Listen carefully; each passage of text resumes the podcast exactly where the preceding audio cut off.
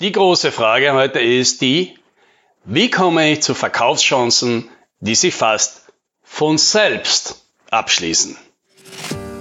Hallo und herzlich willkommen beim Podcast 10 Minuten Umsatzsprung. Mein Name ist Alex Rammelmeier und gemeinsam finden wir Antworten auf die schwierigsten Fragen im B2B-Marketing und Verkauf.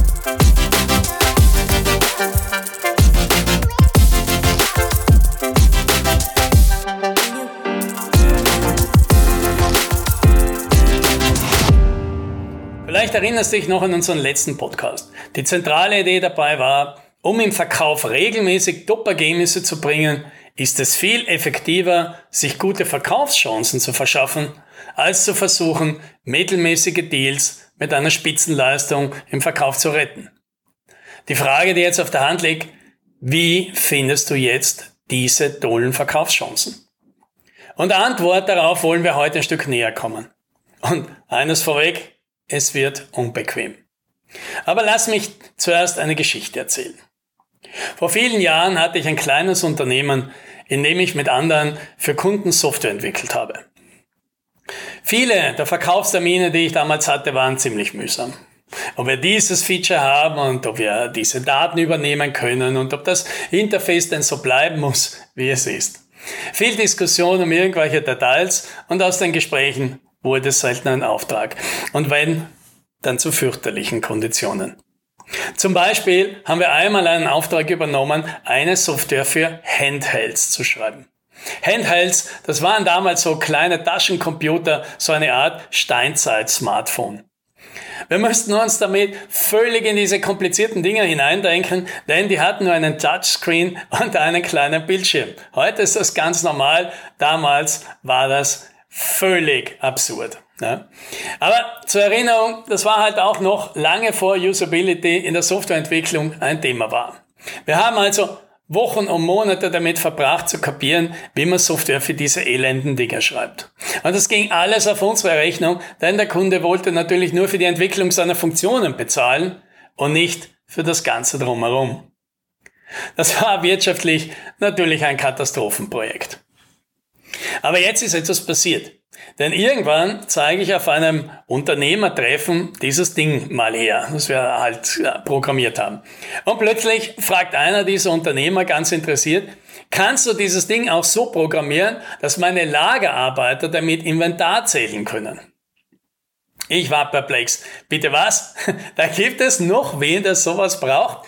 Für den diese Dinge interessant sind, diese, diese Handhelds, die doppelt so viel kosten wie ein Computer und ein Zehntel davon können. Aber klar, für so einen Lagerarbeiter war die Alternative ein Notebook rumschleppen oder alles auf einen Zettel schreiben und nachher nochmal abtippen. Ja, für den war das Handheld eine große Erleichterung. Und plötzlich wurde mir klar, wir können da etwas gut, das können nur sehr wenige.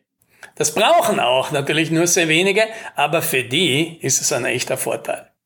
Und jetzt wurde meine Aufgabe im Verkauf zu einer ganz anderen.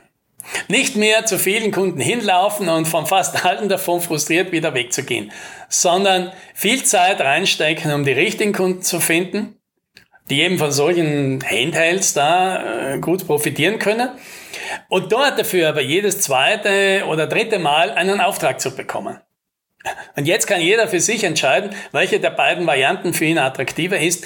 Für mich war klar, dass ich viel lieber Recherche zu Hause mache und dafür die Verkaufsgespräche beim Kunden super laufen. So, und jetzt spulen wir wieder in die Gegenwart und überlegen uns nochmal diese Frage. Wie kommen wir zu den besten Verkaufschancen? Ja? Und stell dir mal so eine Pyramide vor. Da gibt es eine breite Basis. Dort sind alle Kunden, für die wäre dein Angebot durchaus von Vorteil. Trotzdem hast du dort keine Chance. Die haben keine Zeit, kein Geld, keine Ressourcen oder einfach derzeit viel zu viele andere Dinge im Kopf. Du wirst dort nichts verkaufen. Übrigens auch deine Konkurrenz nichts. Das sind die Kunden, die tun einfach nichts. Ja, in, in dem Bereich, wo du jetzt halt aktiv bist. Und dann gibt es in unserer Pyramide so einen Teil in der Mitte.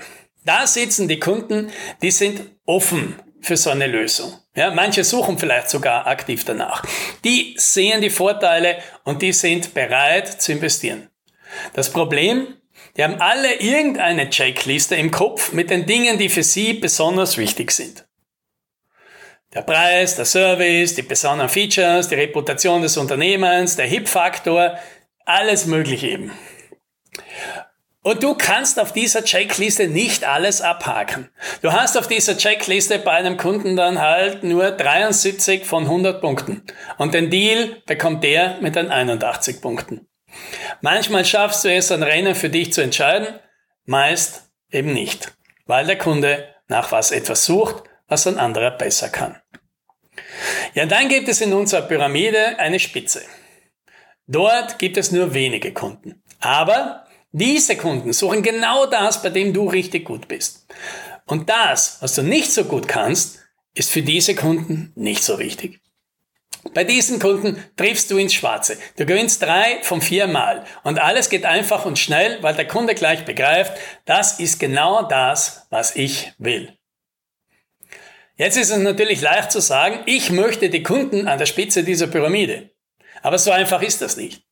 Denn damit die Kunden an der Spitze erkennen, dass du das beste Angebot für sie hast, musst du das auch ganz klar so in die Welt rausschreien. Ja, weil dann verstehen diese Kunden, da muss ich hin. Aber all die ganzen vielen anderen Kunden, die verstehen gleichzeitig, das ist nichts für mich. Und das ist eine unbequeme Idee. Das macht Angst. Mir zumindest als Unternehmer und Verkäufer macht diese Vorstellung Angst, weil natürlich Irgendwo lauert im Hinterkopf immer noch die Hoffnung, dass es dann zum Schluss doch anders ist, dass man persönlich vor Ort die Meinung des Kunden noch drehen kann. Und selbstverständlich verpasst man diese Chance, weil man gar nicht hingehen darf. Es ist einfach, einem Kunden zu sagen, schau, das hier haben wir genau für Leute wie dich gemacht. Aber die Kehrseite davon ist, dass wir zu allen anderen gleichzeitig damit sagen, das ist wahrscheinlich nicht das, was du suchst. So eine Entscheidung ist schwierig zu treffen.